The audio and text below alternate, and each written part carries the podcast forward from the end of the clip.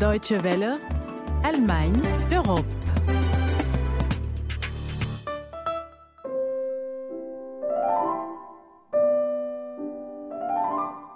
L'économie allemande, finalement en forme en 2014, est bien partie pour 2015, AFP 15 janvier 2015.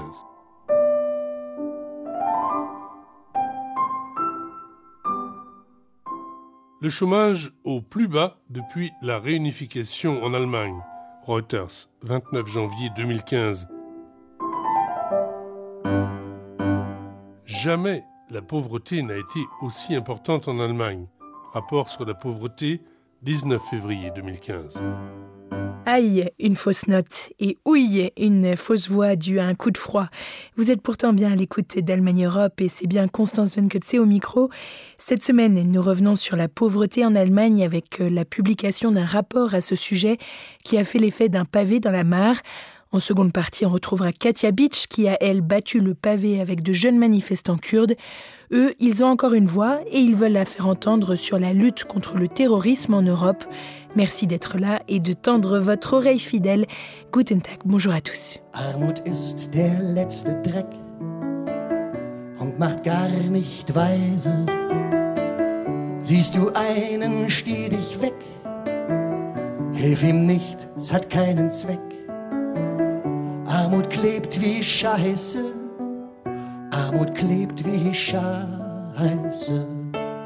La République fissurée, c'est le titre du rapport annuel publié jeudi 19 février par la Paritätische Wohlfahrtsverband, une fédération qui regroupe 10 000 associations actives dans le domaine de l'aide sociale et de la santé. Ce rapport, il a fait pas mal de bruit la semaine dernière. Il faut dire qu'il tranche quand même pas mal avec les bonnes nouvelles en provenance de la première économie de la zone euro.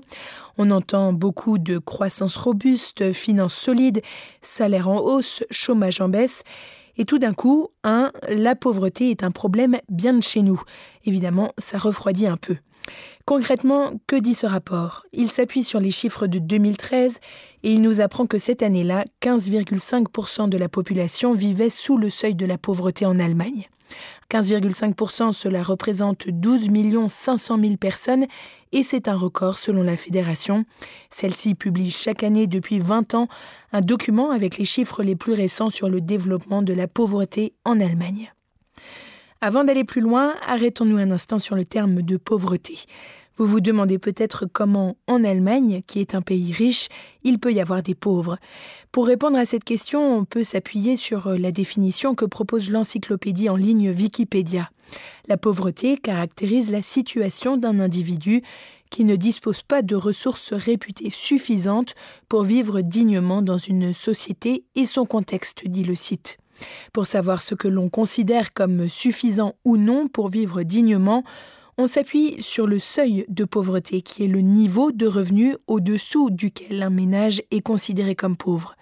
Ce seuil, il peut être calculé de différentes façons, mais dans le rapport qui nous préoccupe, les auteurs ont choisi de tenir compte du niveau de salaire du pays.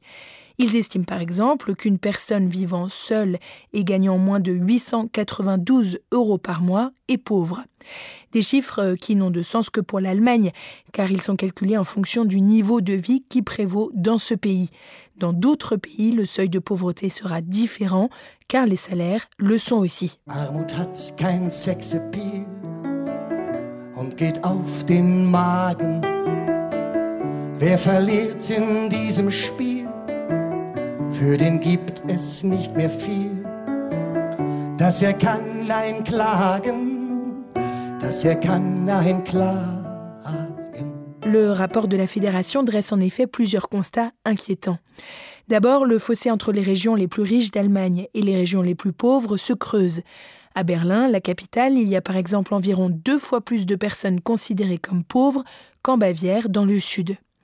Ensuite, la fédération a noté l'apparition d'un nouveau groupe particulièrement exposé à la pauvreté. Il s'agit des retraités et en particulier ceux qui vivent en ex-Allemagne de l'Est. Ce groupe rejoint les deux autres qui sont également très exposés, celui des familles monoparentales et celui des personnes au niveau d'éducation peu élevé. À noter enfin que ce document se distingue nettement du dernier constat officiel à ce sujet, sans surprise, plus optimiste. Du côté des solutions, la fédération demande deux choses principales augmentation des allocations sociales et renforcement des aides pour les chômeurs de longue durée et les familles monoparentales. Le financement, une augmentation des impôts pour les revenus les plus élevés, autrement dit une meilleure répartition des richesses. Alors comme je vous le signalais en début d'émission, le rapport fait du bruit, nombreux sont ceux qui se disent choqués par l'étendue des dégâts. Pour ne citer qu'une réaction, celle d'un journaliste sur la radio VDR, L'Allemagne est l'un des pays les plus riches au monde et malgré tout, il existe ici des gens qui sont plus exposés que d'autres à la pauvreté. C'est une honte. Fin de citation. D'autres médias, en revanche, sont plus sévères à l'égard d'un rapport qui, selon eux, font mentir les statistiques. Le quotidien Frankfurt Allgemeine Zeitung notamment critique le fait que le seuil de pauvreté soit indexé sur les salaires. Dans ce rapport, il est en réalité question des différences de revenus et non pas de la pauvreté, estime le quotidien. Un économiste interrogé par la radio nationale renchérit Trop souvent, on confond le phénomène de l'inégalité et celui de la pauvreté, le premier étant également néfaste. Voilà en bref pour les différentes réactions suscitées par ce rapport sur la pauvreté Peut-être que vous aussi vous avez un avis sur la question. Peut-être euh, voulez-vous aussi nous confier votre perception personnelle de la pauvreté. Cela nous intéresse bien sûr et pour nous écrire, il suffit de nous envoyer un mail à français.dw.de. in Urlaub.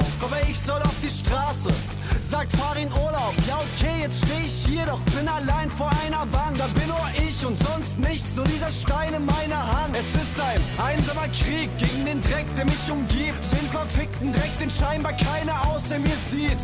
Aber wie auch, wenn niemand rausschaut, lieber auf der Couch mit Frauentausch oder Bauer sucht Frau. Und ja, natürlich nur ironisch